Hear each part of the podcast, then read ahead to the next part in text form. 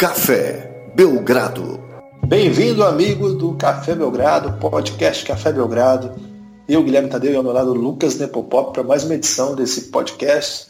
Agora falando sobre um tema nostalgia. Outro tema nostalgia, né? Porque o último atiçou aí a, as lembranças aí do mais do mais coração peludo torcedor da NBA, que lembrou dos seus dados da infância, juventude, os tempos que é, sofria aí para assistir jogos na internet e tudo mais. E hoje nós vamos falar de um time que foi épico por esses tempos, o Phoenix Suns. O Phoenix Suns que não foi campeão, mas deixou saudade, sobretudo no nosso Lucas Nepopop, o torcedor símbolo do Phoenix Suns no Brasil. Um abraço, Guilherme. Um abraço para todo mundo que está ouvindo esse podcast pegadinha que o Guilherme tentou armar para me ver chorando durante um podcast para ver se aumenta a nossa audiência. Mas não vai acontecer isso não, porque apesar de o tema ser sofrido, eu lembro com muita saudade desse time, com muitas boas memórias. Você falou que marcou época, não só marcou época, como está marcando até hoje, né? Muito do que se vê do basquete hoje da NBA é derivado dessa equipe do Phoenix Suns que começou em 2004 essa trilha maravilhosa de vitórias e derrotas. Eu queria que você começasse explicando para a gente por que, que esse time foi chamado de Run and Gun, o time do Run and Gun do Phoenix Suns. Então, Run and Gun, para quem não quem não sabe, significa correr e atirar. Em 2003, a equipe do Phoenix Suns tinha o Stephon Marbury como seu principal jogador e o Amar Stoudemire como um novo jogador promissor, mas assim, um dos melhores rookies da temporada anterior e um grande jogador no futuro, mas ainda com muitas dúvidas do que, que o Phoenix Suns ia fazer. O Phoenix acabou trocando o Stephon Marbury por nada, assim, apenas para ficar com, com espaço no plantel, na folha salarial. E no off-season seguinte contratou Steve Nash, um jogador veterano, por incrível que pareça, em 2004 já era veterano, tinha 30, 31 anos. E jogou 11 milhões por ano no colo dele, um salário que era alto para a época, mas não era máximo. E o Dallas, que apesar de ter tido um sucesso relativo com o Steve Nash, é, decidiu não cobrir por conta da idade do Nash, que ele já tinha tido algumas contusões na carreira.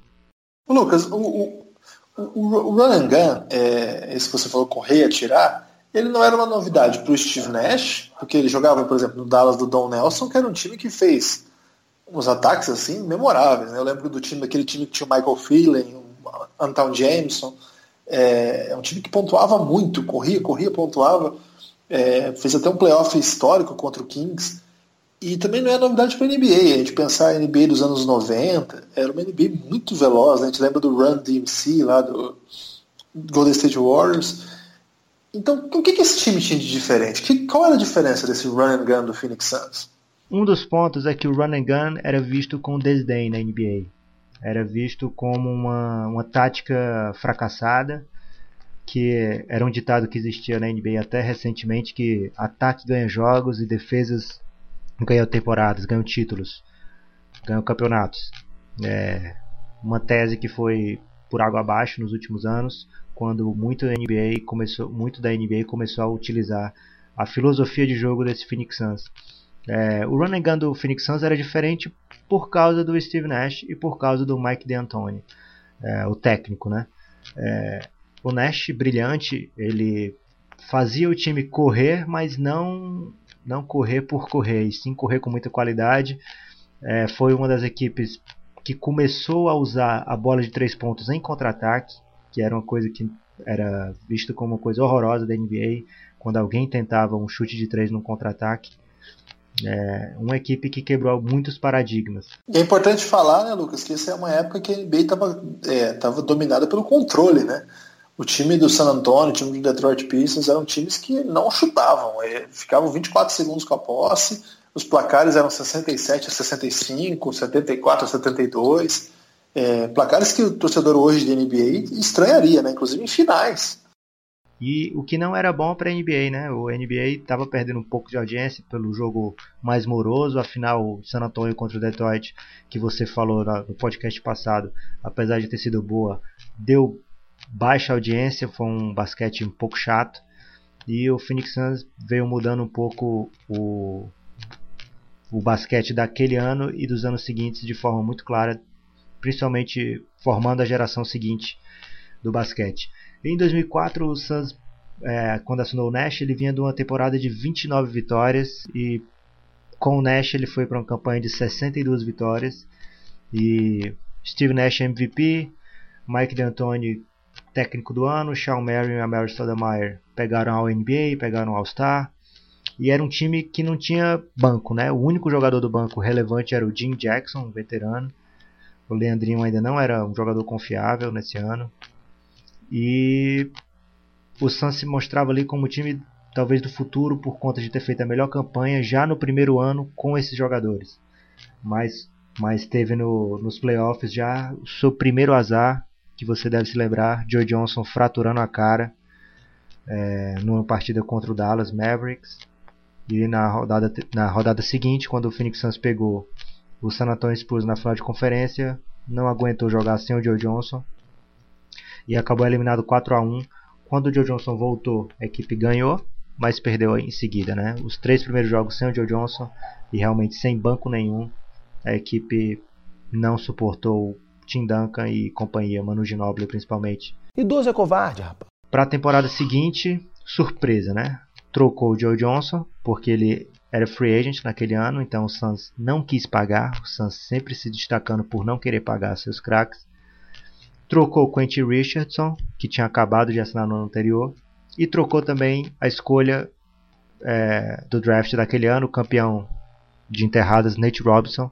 Trocou esses dois jogadores por Kurt Thomas. A troca do Joe Johnson veio o Boris Diaw e veio escolhas futuras, foi uma boa troca. E assinou o Rajabel, né, que também marcou época no Phoenix Suns e depois jogou também muito bem no Utah, mas no Phoenix Suns foi quando ele ficou relevante. O, o Kurt Thomas era um jogador até que relevante, assim, né? Depois, depois ele ficou um pouco relevante, mas é, ele, ele jogava era, no, Ele já era um pouco veterano e já.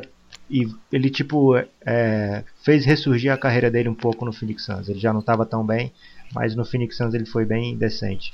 É, ele teve uma, uma, uma, carreira boa assim, no New York Knicks é, e depois acabou é, diminuindo muito, mas era muito sólido nos rebotes, né, sabia defender bem.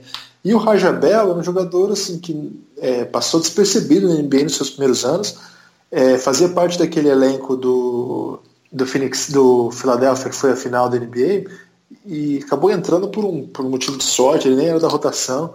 E um jogador que acabou se encontrando né, no, no, no, no Suns se tornou uma peça memorável desse time, né? E provavelmente o único defensor desse time. Não sei se você sabe, o Phoenix Suns contratou o Rajabel, dizem, né? Eu acredito que seja verdade. Porque num, numa entrevista do Manu Ginobili, ele falou que o Rajabel era o melhor defensor, o que mais melhor defendia o Manu. Então o Phoenix Suns foi atrás dele e trouxe o Rajabel, trouxe também o Tim Thomas nesse ano, durante a temporada. Por quê? Porque antes de começar a temporada, de, pouco depois da troca do Joe Johnson, a Mars Stoudemire, fora da temporada, tinha acabado de assinar com o Phoenix Suns a extensão e era a notícia que jogava por terra as esperanças do torcedor. Como sobreviver sem o seu principal pontuador? Como? Resultado: Steve Nash MVP pelo segundo ano consecutivo. Ele Impressionante. Transformou, transformou o Boris Diaw em um jogador excelente da NBA. Leandrinho Barbosa nesse ano ficou um jogador de, se tornou um jogador de destaque, foi o sétimo lugar na votação para sexto homem. E voltamos à final de conferência, dessa vez não tinha San Antonio porque o Dallas tinha passado pelo San Antonio. É, o Phoenix Suns quebradaço eliminou o Los Angeles Lakers depois de estar perdendo por 3 a 1 na temporada, na, nos playoffs. Los Angeles de Kobe Bryant. E eliminou depois o, o, outro time de Los Angeles também em sete jogos, o Clippers de Elton Brand e companhia. É, grandes jogos, foi uma temporada maravilhosa que esses jogos todos passaram na, na ESPN, foi muito bom acompanhar. Mas na final de conferência realmente não aguentamos o Dallas Mavericks de Dirk Nowitzki e eles devolveram a derrota da temporada passada nos playoffs, chegando às finais da NBA para perder para o Miami Heat. Que time era esse aí do, do Clippers? Que eu não me lembrava desse time, não. O Clippers teve um time competitivo antes de, de Blake Griffin e Chris Paul? Era Sam Cassell, Elton Brand, é, tinha Corey Maggette, tinha um ala, um ala bom também que eu não estou lembrado agora, e tinha outro tinha outro outro ala pivô que era muito bom também. Era um time bem competitivo do, do, do Los Angeles Clippers Depois você dá uma pesquisada, era bom mesmo. Não, é, surpreso, fiquei surpreso. É, chegou no segundo round, acho que foi a primeira vez em 200 anos que eles tinham chegado no segundo round. E levou para sete jogos contra o Phoenix Suns e eles eram favoritos porque o Suns estava quebrado, né? E é surpreendente é. que eu, eu provavelmente eu, tenho, eu vi todos esses jogos e não tenho a menor ideia de, de, de quem eram esses caras.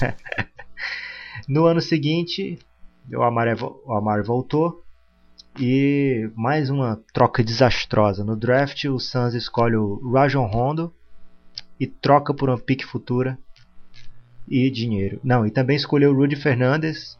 Tinha duas escolhas nesse draft e trocou por dinheiro.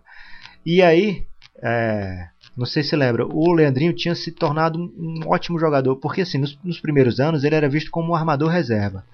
E nesse ano foi quando o, o De Antoni percebeu que ele não tinha cacuete para armar a equipe do Phoenix Suns. Ainda mais assim, saindo do Steve Nash, entrando o Leandrinho, quebrava muito o ritmo. E eles queriam o Leandrinho correndo, correndo, correndo, pontuando. Então eles tinham muito uma necessidade de achar um combo guard para jogar ao lado do Leandrinho, é, que pudesse defender o jogador mais alto. E escolheram o Rajon Rondo, dando essa esperança para o torcedor, mas acabaram trocando logo em seguida e assinaram por um caminhão de dinheiro Marcus Banks, um jogador ridículo. Resultado: Steve Nash segundo na votação para MVP. Foi o ano que talvez a gente tivesse mais chance de vencer o título da NBA. Foram 61 vitórias na temporada regular. É, Sean Marion All-Star, Amari All-Star, Boris Diaw jogando muito, Raja Bell defendendo. E teve aqueles 6 jogos épicos contra o San Antonio. É, no primeiro jogo, você vai lembrar daquela cara do Steve Nash sangrando, que o nariz dele quebrou na cabeça do Tony Parker. E ele, o Phoenix Suns tentando, os médicos do Phoenix Suns tentando conter o sagramento para ele poder jogar. No final do último quarto e, e no, direto o, o curativo saía do canto e sangrava, ele tinha que sair do jogo. Profissional da competência incrível. E o Phoenix Suns acabou perdendo por 5 pontos esse jogo crucial, que era em casa. Tinha tido uma campanha melhor que o, que o San Antonio Spurs. É, segundo jogo, vencemos com tranquilidade, mais de 20 pontos de vantagem. No terceiro jogo, aí vai começar o chororô do torcedor, né? Você lembra aquela joelhada do Bowen no Nash? Lembro. É, e o Bowen tentava tirar o Amari Stoudemire, que ele estava com problema no, no tendão de Aquiles, e o, o Bowen, toda vida que o, que o Amari pulava, o Bowen botava o pé atrás para dar aquele totozinho safado. E o, o Bowen foi ficou sob suspeita de perder os próximos jogos com suspensão, mas acabou que a NBA alisou para ele, não suspendeu, o que eu acho que eles se arrependeram logo depois.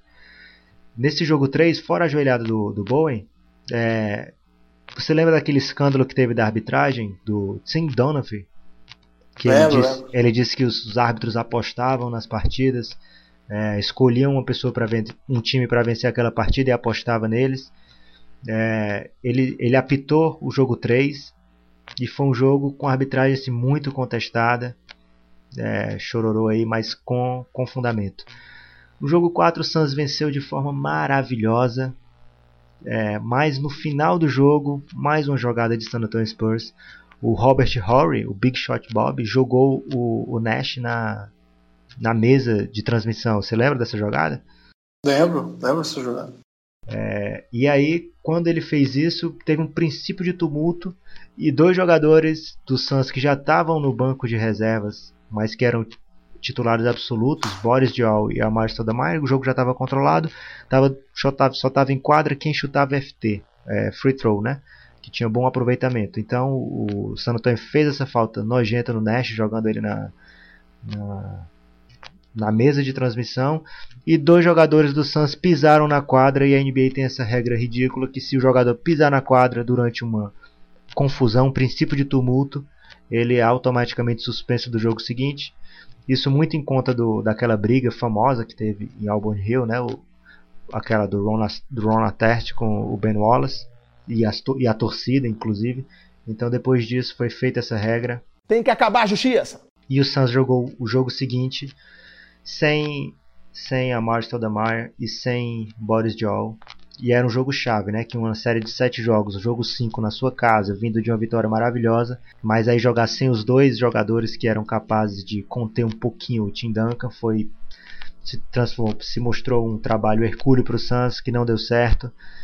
É, o Suns jogou sem os dois e estava controlando o jogo, estava vencendo bem, mas Manu, sempre ele, fez 15 pontos no último quarto, no jogo 5. Idoso é covarde, rapaz. Virando a partida para o San Antonio.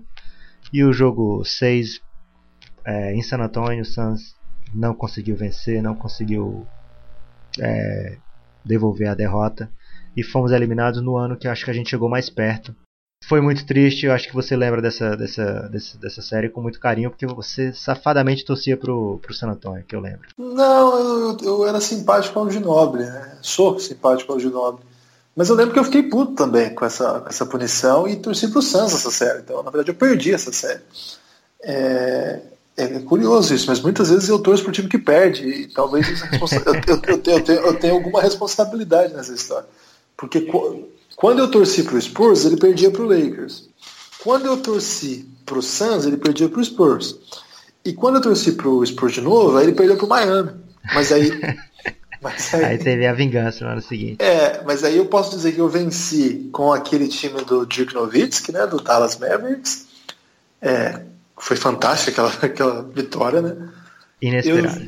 Eu, eu venci com o Spurs no segundo jogo, o segundo título da série contra o, o segundo jogo, na segunda final contra o Miami, né, que foi fabulosa também, foi um negócio inacreditável. E desde então eu tenho perdido, viu? Então, é, não, vez, aquela do Cleveland que o, que o LeBron ganhou, eu fiquei meio, sabe, torcendo meio que para os dois, assim, porque chegaram dois times que eu gostava, assim.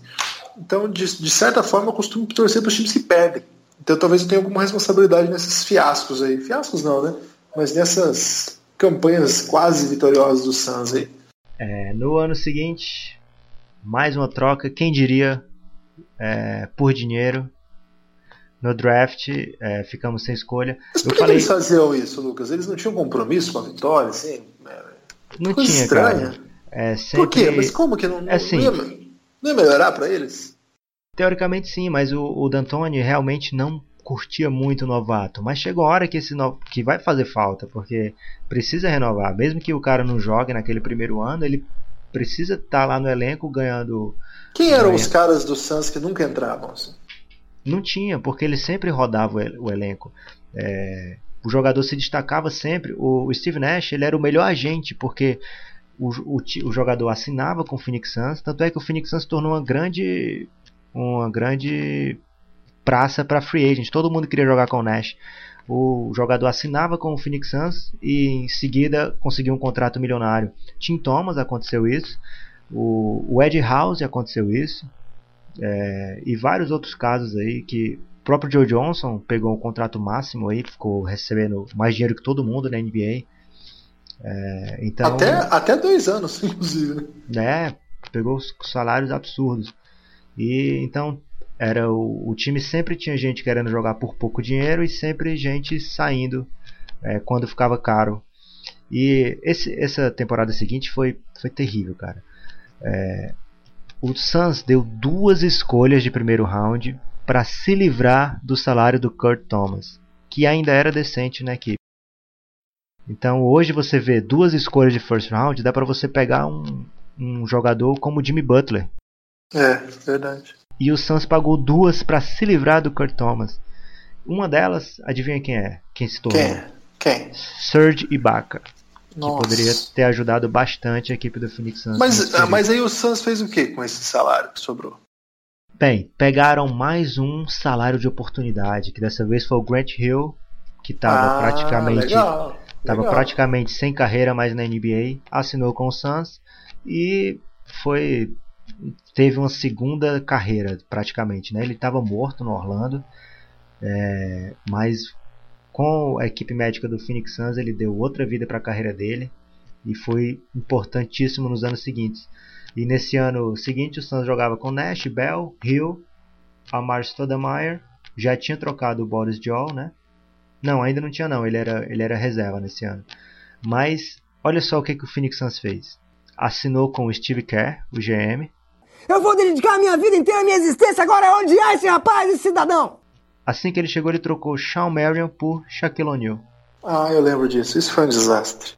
Então, o Phoenix Suns, que teve esse time de vanguarda, ao invés de olhar para frente, olhou para trás, foi na onda de quem dizia que precisava de um cincão para ganhar do San Antonio, pegou o cheque exclusivamente para passar pelo, pelo Tim Duncan e acabou que fomos eliminados 4 a 1 passeio do Tim Duncan, mas tem uma bola fatal no jogo 1 que o Phoenix Suns parecia que ia ganhar.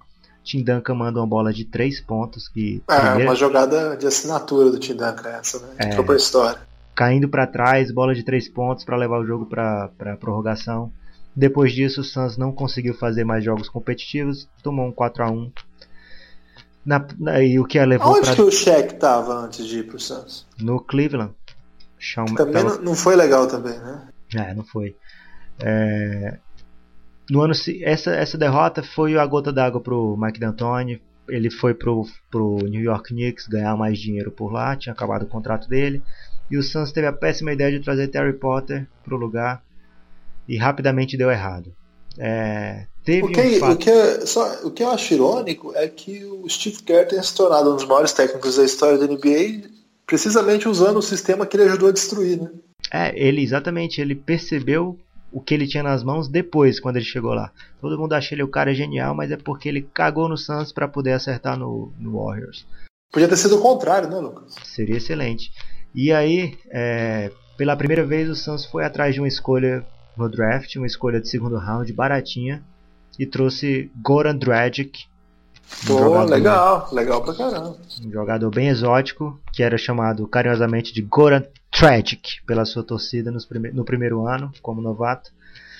E trocamos, o Steve Kerr tá- não, ele estava a fim de trocar. E aí ele viu que a troca do cheque eh, deixava o time mais paradão, então trouxe um jogador mais, mais energético, que foi Jason Richardson. Trocou pelos Boris Joel e por Raja Bell. No meio da temporada assinou com Matt Barnes. O time não pegou playoff, por incrível que pareça, com 46 vitórias. É, mas o Shaq e o Amare foram All-Star. E o Nash, incrivelmente, não foi All-Star.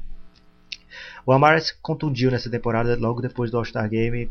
Então, por isso o Suns não conseguiu chegar nos playoffs.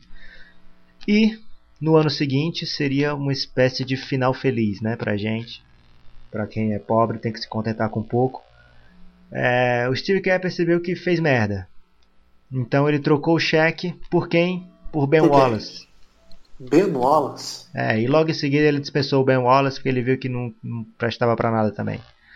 Mas ele assinou com o Channing Frye, que surpre- surpreendentemente é, deu muito certo. Channing Frye ajudou a abrir a quadra pro, pro Nash e pro Amar.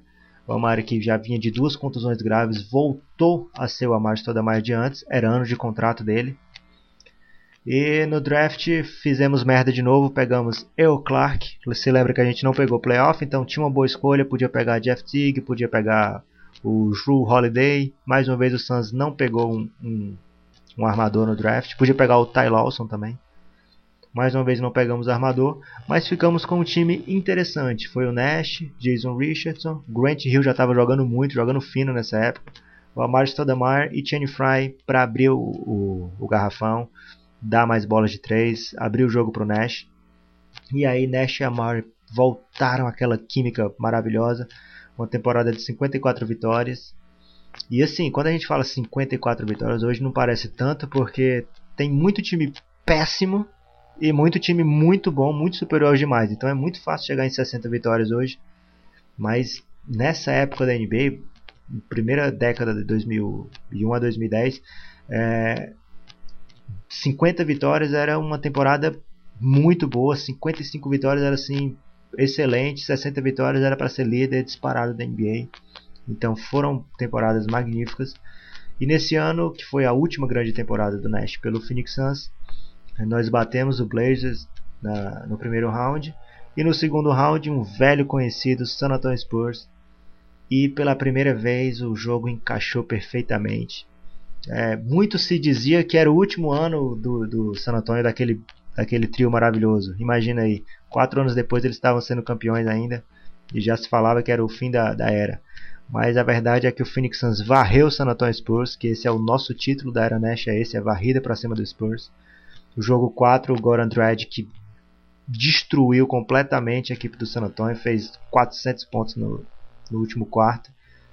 E, e aí fomos para a final de conferência contra o Lakers. No, é, fizemos, surpreendentemente fizemos, porque o Lakers era um puta time. Tinha o Kobe Bryant, tinha o Paul Gasol, Andrew Bynum jogando muito. Lamar Odom, sinistro. É, o Lamar Odom no auge seria hoje seria um jogador é, perfeito para NBA. Nessa época ele já era um jogador muito bom pro, pro Phil Jackson, pro triângulo do Phil Jackson. É, era praticamente imarcável pro Phoenix Suns, era um jogador de desequilíbrio, mas mesmo assim fizemos uma, um muito digno, uma série de playoffs muito digna. No jogo 5 estava 2 a 2 ainda. No jogo 5 estava empate indo para a prorrogação e o Kobe Bryant tenta uma bola sem nexo, um fadeaway ridículo que não dá aro por sorte não deu nem aro porque caiu nas mãos do Ron Artest e ele fez a bandejinha safada para garantir a vitória.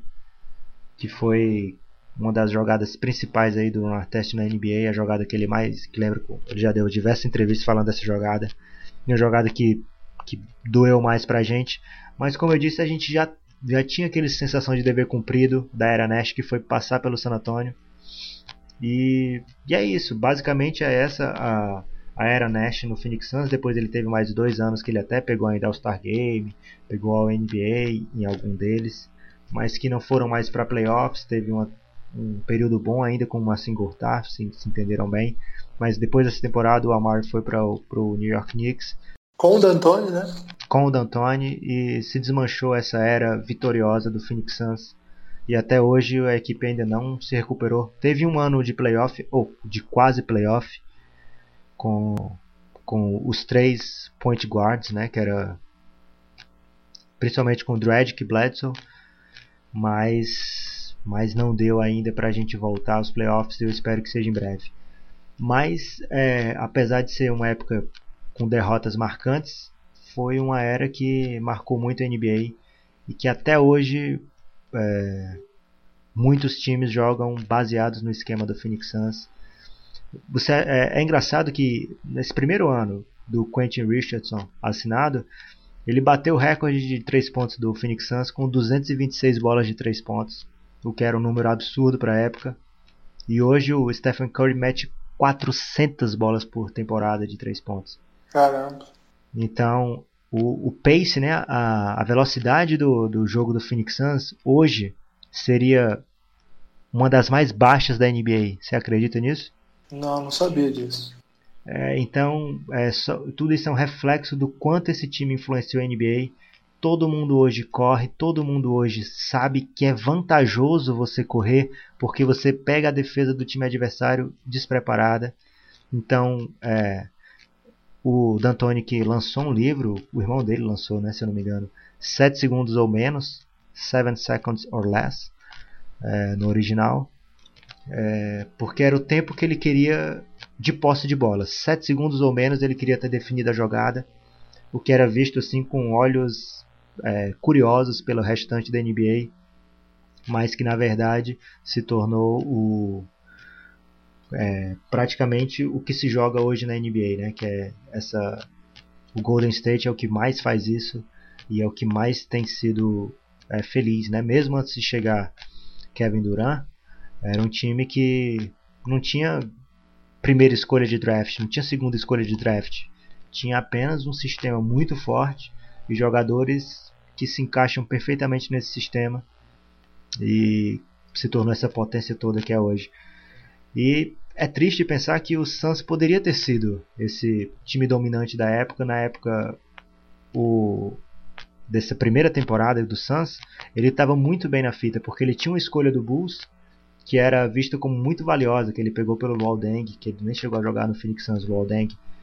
Então, no draft já, a gente já tinha essa escolha, tinha o próprio salário do, do, do Sean Marion, que era alto, já dava para trocar por alguém, e muito se especulou que viria Kevin Garnett para esse time do Phoenix Suns.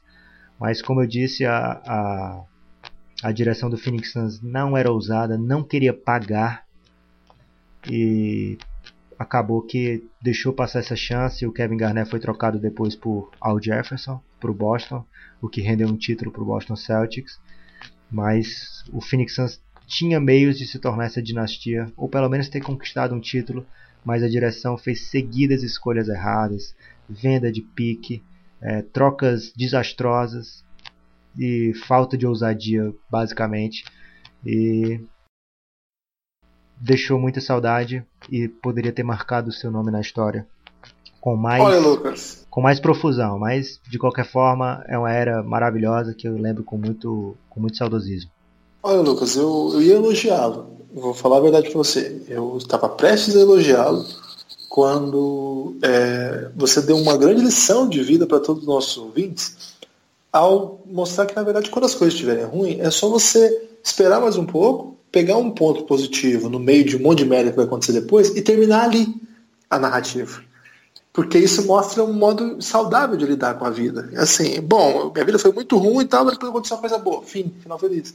Mas não, o que, que você. Eu ia elogiá-lo por isso. Mas aí no final você trouxe a depressão de volta. E terminou em, em um clima assim terrível, né? Um tema fúnebre. Eu acho que o ouvinte ou chorou ou se medicou a caminho. Mas é, acho que exprimiu um pouco também da sinceridade aí de um torcedor que, que não viu o seu projeto, é, seu sonho ser levado adiante. Claro que tem muita coisa por aí. Como eu esqueci uma boa notícia disso meio disso tudo, a gente pode encerrar com essa boa notícia. É, o único título, único prêmio individual brasileiro, Leandrinho Barbosa conquistou na temporada 2007, 2007 se eu não me engano. Sexto homem da temporada. Maravilhosa maravilhosa conquista do Leandrinho Barbosa. É, sexto homem da temporada e um dos jogadores principais da equipe do Phoenix Suns. E ele teve nessa, nessa temporada que ele teve muito destaque. Na temporada anterior ele marcou o Kobe e foi muito elogiado porque é, esqueci de contar nesse ano que o Phoenix Suns ficou 3 a 1 atrás do, do Los Angeles Lakers. Só tinha o Kobe no time, mas ele estava jogando muito. Foi o ano que ele fez 81 pontos.